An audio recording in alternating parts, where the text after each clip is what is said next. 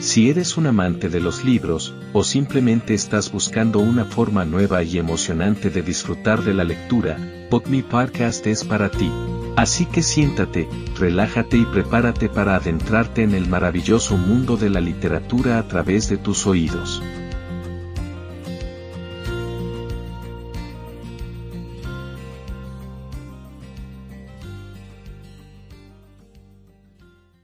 Capítulo 1. Ciencia y conciencia. El pez no sabe que está dentro del agua, hasta que le sacan de ella. Adam Smith. Hoy en día nadie se pone de acuerdo a la hora de explicar qué es en realidad la conciencia. Hay científicos que sostienen que es algo que depende exclusivamente del funcionamiento del cerebro. Para estos investigadores, la propia actividad de las neuronas, cuando ésta se sincroniza de cierta manera, produciría eso que llamamos conciencia. La conciencia es la capacidad que nos permite darnos cuenta de las cosas e, incluso, observarnos a nosotros mismos y tener así lo que se denomina un sentido de identidad, un poder reconocer quiénes somos. Tradicionalmente se había considerado que solo los seres humanos teníamos conciencia, y para demostrarlo se utilizaron ingeniosos experimentos. Uno de ellos consistió en pintarle un lunar rojo en la frente a un chimpancé y ponerle ante un espejo. Solo si el animal era capaz de reconocerse a sí mismo, sabría que el lunar estaba en su frente y no en la de ese, otro animal, que tenía delante y que no era sino el reflejado en el espejo. Pues bien, el chimpancé respondió de una forma completamente inesperada ya que se dio cuenta de inmediato de que esa mancha roja estaba en su frente e intentó quitársela con las manos. Lo mismo ocurrió, por ejemplo, con gorilas, pero no con otros animales, que atacaron al espejo pensando que lo que veían no era su propio reflejo, sino un rival. Se han hecho otros muchos experimentos para evaluar el nivel de conciencia en los que han involucrado a animales tan diversos como elefantes, delfines o cuervos. Todos ellos mostraron que tenían la capacidad de reconocerse, algo que, como digo, se había considerado una cualidad exclusiva de los humanos. Por otro lado, hay evidencias que muestran que durante ciertas prácticas físicas, como el yoga, otras técnicas respiratorias o masajes terapéuticos, muchas personas han sido capaces de recordar experiencias de gran intensidad emocional que vivieron cuando eran tan solo unos niños. Esto ha hecho pensar que tal vez la conciencia no sea algo que pueda circunscribirse exclusivamente a la actividad cerebral, sino que de alguna manera, en ese darse cuenta que es propio de la conciencia, el cuerpo también podría jugar un papel de enorme relevancia. Por si esto fuera poco, existen situaciones documentadas en las que algunas personas que han sufrido una parada cardiorrespiratoria afirman haber salido de su cuerpo y, desde el techo de la habitación, haber observado las maniobras que hacían para reanimarlas. Ha sido la gran precisión con la que describían estos momentos lo que ha dado mayor credibilidad a tales relatos. No cabe duda de que este tipo de experiencias fuera del cuerpo, de las cuales ya son más bien pocos los que se burlan, añade un elemento nuevo de complejidad en lo que a la conciencia, a esa capacidad de darse cuenta, se refiere. Cualquiera que haya leído a San Juan de la Cruz, Teresa de Ávila, Lao Tza, Confucio, Kebir, Rumi o Nisargadatta, se dará cuenta enseguida de que todos hablan de una dimensión de la realidad con la que al parecer ellos han entrado en contacto y que para muchos de nosotros resulta chocante, por no decir incomprensible. Hay neurocientíficos que sostienen, por ejemplo, que las visiones de Santa Teresa en la que hablaba de un encuentro con Dios eran la consecuencia de una epilepsia que afectaba a su lóbulo temporal, que, como se sabe bien en medicina, puede producir complejas alucinaciones asociadas a un gran componente emocional. Otros neurocientíficos no comparten esta visión y se preguntan cómo es posible que si las percepciones de todos estos místicos eran tan solo alucinaciones, fueran, sin embargo, capaces de tener un impacto tan grande en tantos millones de personas a lo largo de tantos siglos. Como siempre en la vida, hay que ser respetuoso con los distintos puntos de vista, y no se puede dogmatizar. sobre todo cuando se habla de algo de características tan escurridizas. Por eso ha de ser decisión de cada uno el embarcarse en su propio proceso de cuestionamiento, investigación, reflexión y experimentación para sacar sus conclusiones con relación a un tema tan relevante como es la naturaleza de la conciencia. Y es importante porque en este proceso de investigación puede ser transformada por completo la relación que mantenemos con nosotros mismos, con los demás y con el mundo. Si hacemos un breve recorrido histórico, observaremos, por ejemplo, que los llamados físicos teóricos se dieron cuenta de que el mundo subatómico era muy diferente del físico hasta entonces conocido. A partir de tales observaciones nació la física cuántica. Mucho antes, en el siglo XVII, un investigador italiano llamado Galileo creó unas lentes que permitían ampliar 20 veces aquello que se observaba. Con dichas lentes fabricadas por él mismo e incorporadas a un telescopio de origen holandés, pudo observar las lunas de Júpiter girando alrededor del planeta. Fue en ese mismo instante cuando comprendió que la teoría geocéntrica que se había mantenido durante muchos siglos y que sostenía que todos los cuerpos existentes en el universo giraban alrededor de la Tierra, era completamente errónea. Esta capacidad de tomar conciencia está en el centro de los avances que la humanidad ha experimentado a lo largo de su historia. No cabe duda de que tanto Galileo como los físicos teóricos y muchos otros investigadores que aprendieron a ver las mismas cosas de una forma diferente se enfrentaron a duras, críticas y castigos.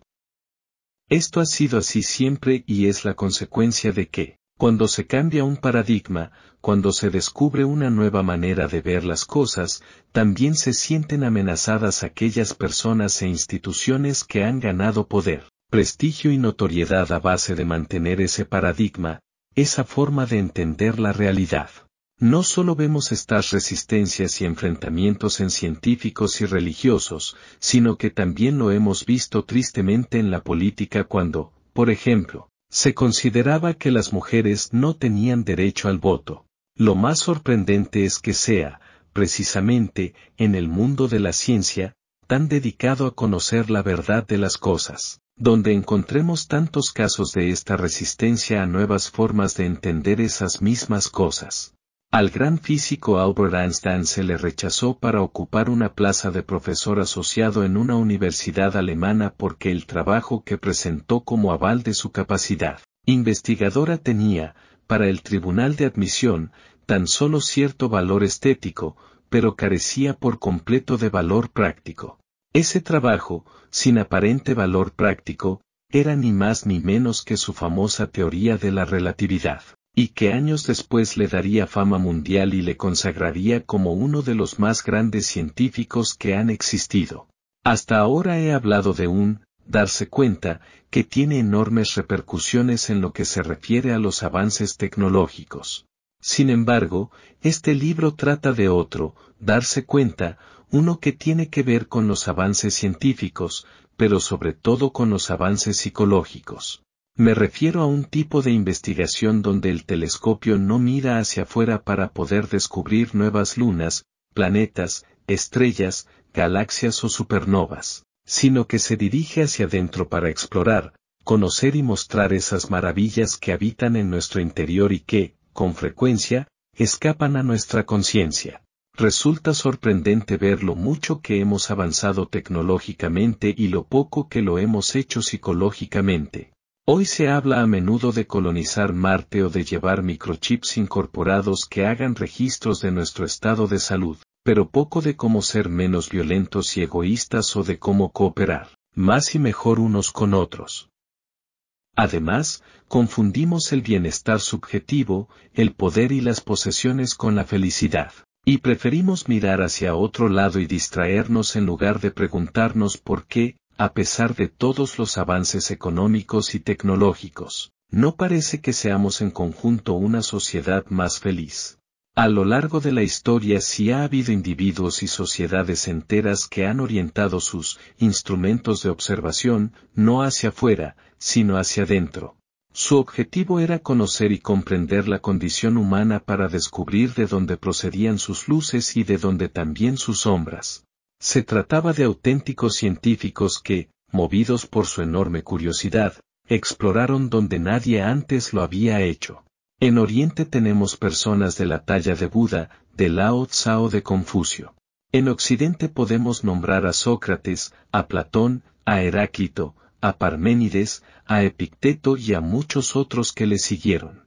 Además, estos científicos nos hablaban de sus descubrimientos de una forma particular, con un lenguaje muy próximo a la poesía.